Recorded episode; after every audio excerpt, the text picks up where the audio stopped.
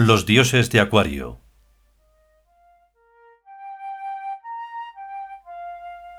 Décimo octavo capítulo. Car Amón. El monte de Amón. Segunda parte.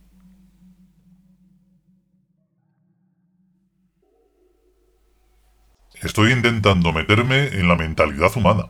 Dijo Yawi. Y observo que su repertorio de valoración es potencialmente muy extenso. En tal caso, ¿viviremos de desechos, de lo que nadie quiera? Ni mucho menos.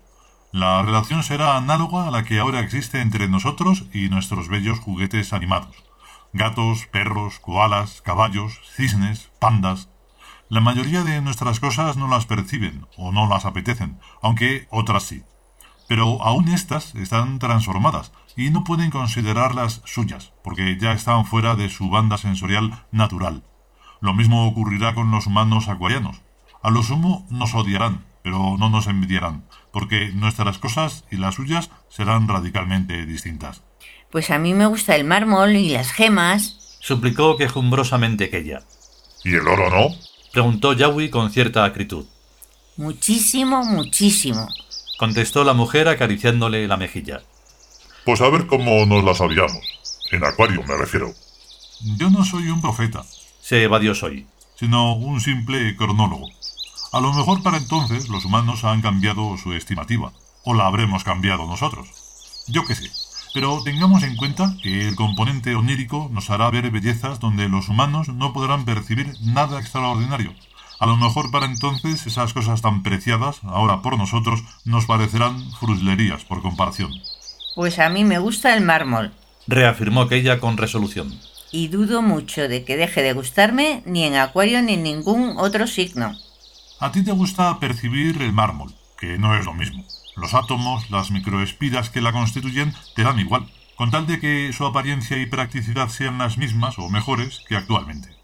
En Acuario tendremos mármol onírico, con reflectancia interior y con una capacidad de esculpido de que carece el que tenemos ahora. Y lo mismo es predicable del oro y las gemas. Lo que tendremos que educar será la mirada. Siguió un reflexivo silencio.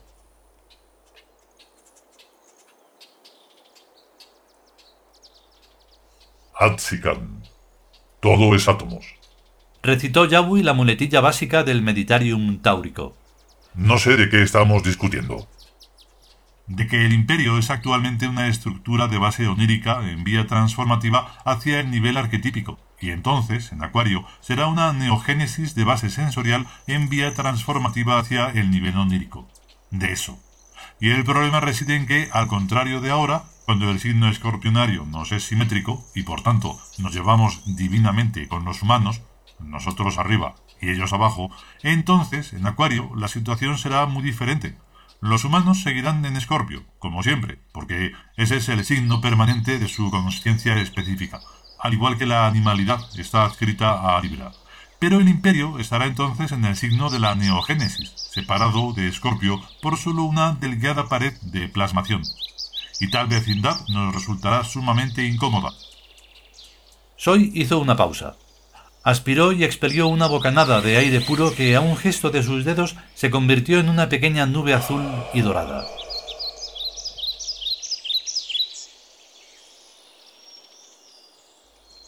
Prosiguió. Nosotros estamos acostumbrados desde hace siglos a percibir el imperio como una estructura dinámica y perfecta. Pero, ¿qué es el imperio en realidad? ¿Os lo habéis preguntado alguna vez? Bueno. Titubeó Yahweh. En el Meritarium me enseñan que el imperio es la proyección de Birk en este mundo, una proyección de conciencia. Eso. La conciencia proyectada a un determinado supuesto espacio-temporal estructurado y cambiante. Tengo la sensación de ser una hormiguita, dijo aquella. Andando sobre un dodecaedro cuyas caras son todas de distinto color. Buena imagen. Pero fíjate bien, lo que nosotros ahora percibimos como una hormiguita y como un dodecaedro no es lo mismo que lo que percibiremos en Acuario, o en Aries o en Piscis. ¿Ah, no? Describe lo que es una hormiguita. Que la describa.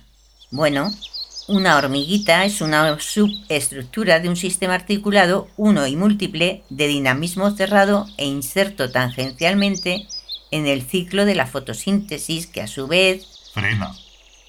Se ve que no es posible describir a una hormiguita sin describir a todo este infinito universo y a toda la transinfinita onticidad. Claro. Pues describe ahora un dodecaedro.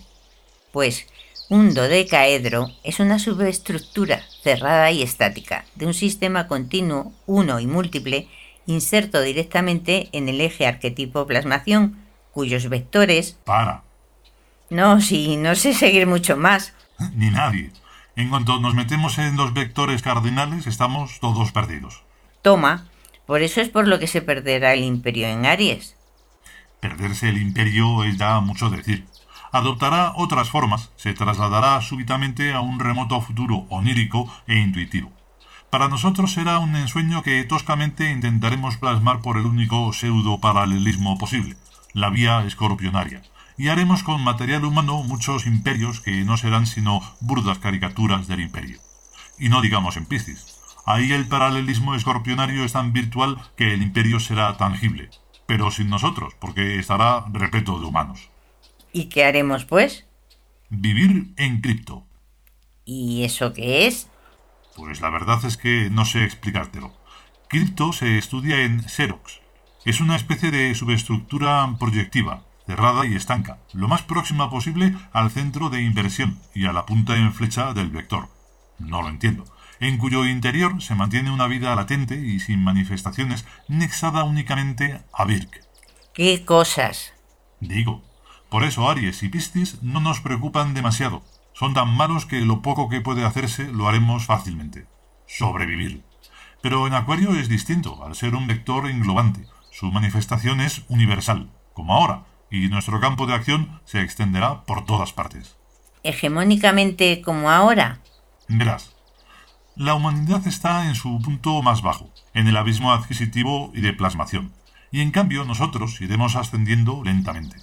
No pienso que deba atreverme a llamar a eso hegemonía, pero la respuesta está en el simétrico Leo a través del centro de inversión, que intentaremos activar por todos los medios, y Leo sí es hegemónico con respecto a Escorpio, e inatacable por él.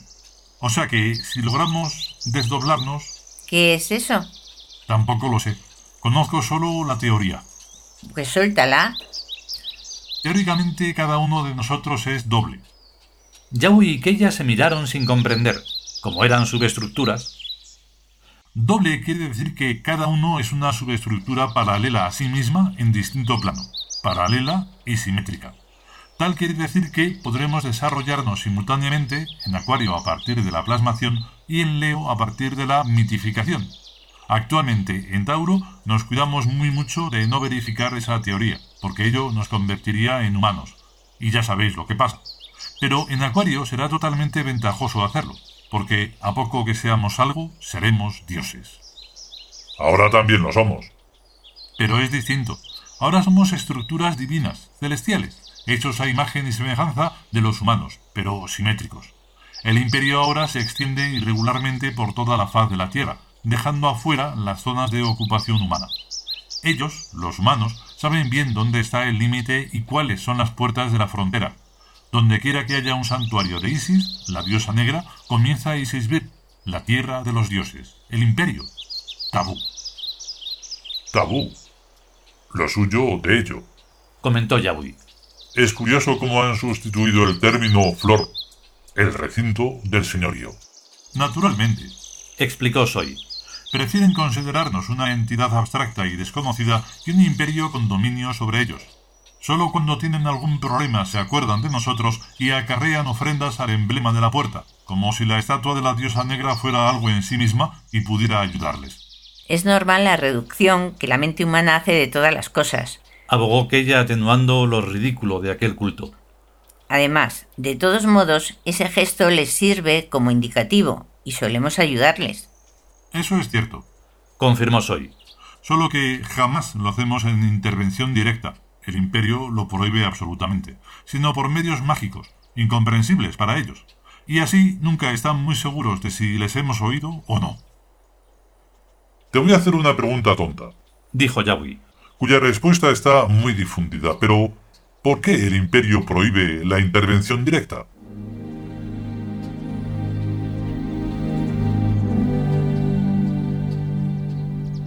Continuará.